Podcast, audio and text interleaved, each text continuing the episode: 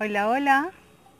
No es valiente el que no siente miedo, sino aquel que ha sabido conquistarlo. Soy Alejandra Hidalgo y la historia que les traigo el día de hoy nos enseña que la mayoría de los miedos son imaginarios y en el momento en que los enfrentamos desaparecen. En una sabana africana se encontraba un león perdido, el cual hacía varios días se había alejado de su territorio y ya el hambre y la sed lo devoraban. Por suerte, encontró un lago de aguas frescas y cristalinas. Inmediatamente lo vio, salió corriendo a beber agua y calmar su sed. Al acercarse, vio su rostro reflejado en esas aguas tan tranquilas. Vaya, pensó, este lago pertenece a otro león, y aterrorizado salió huyendo, sin ni siquiera probar una sola gota de agua.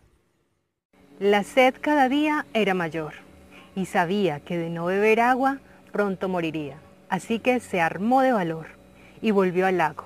Y así como el día anterior, volvió a ver su rostro reflejado en las aguas tranquilas de aquel lago y presa de pánico, retrocedió y huyó.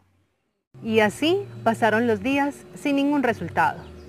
Finalmente el león entendió que si no bebía, moriría si no enfrentaba a su rival. Y finalmente tomó la decisión de beber agua pasara lo que pasara. Llegó al lago y con decisión, sin mirar a ningún lado, metió la cabeza dentro del lago y bebió. E instantáneamente, el león, su temido rival, desapareció. Y como el león, nosotros también hemos tenido miedos que a la hora de enfrentarlos resultaron imaginarios. El miedo es natural que lo sintamos.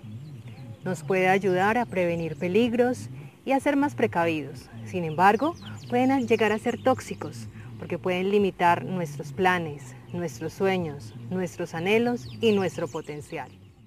Ahora bien, el miedo se puede superar y recuerda, tú eres mucho más grande que todos esos miedos construidos en tu mente.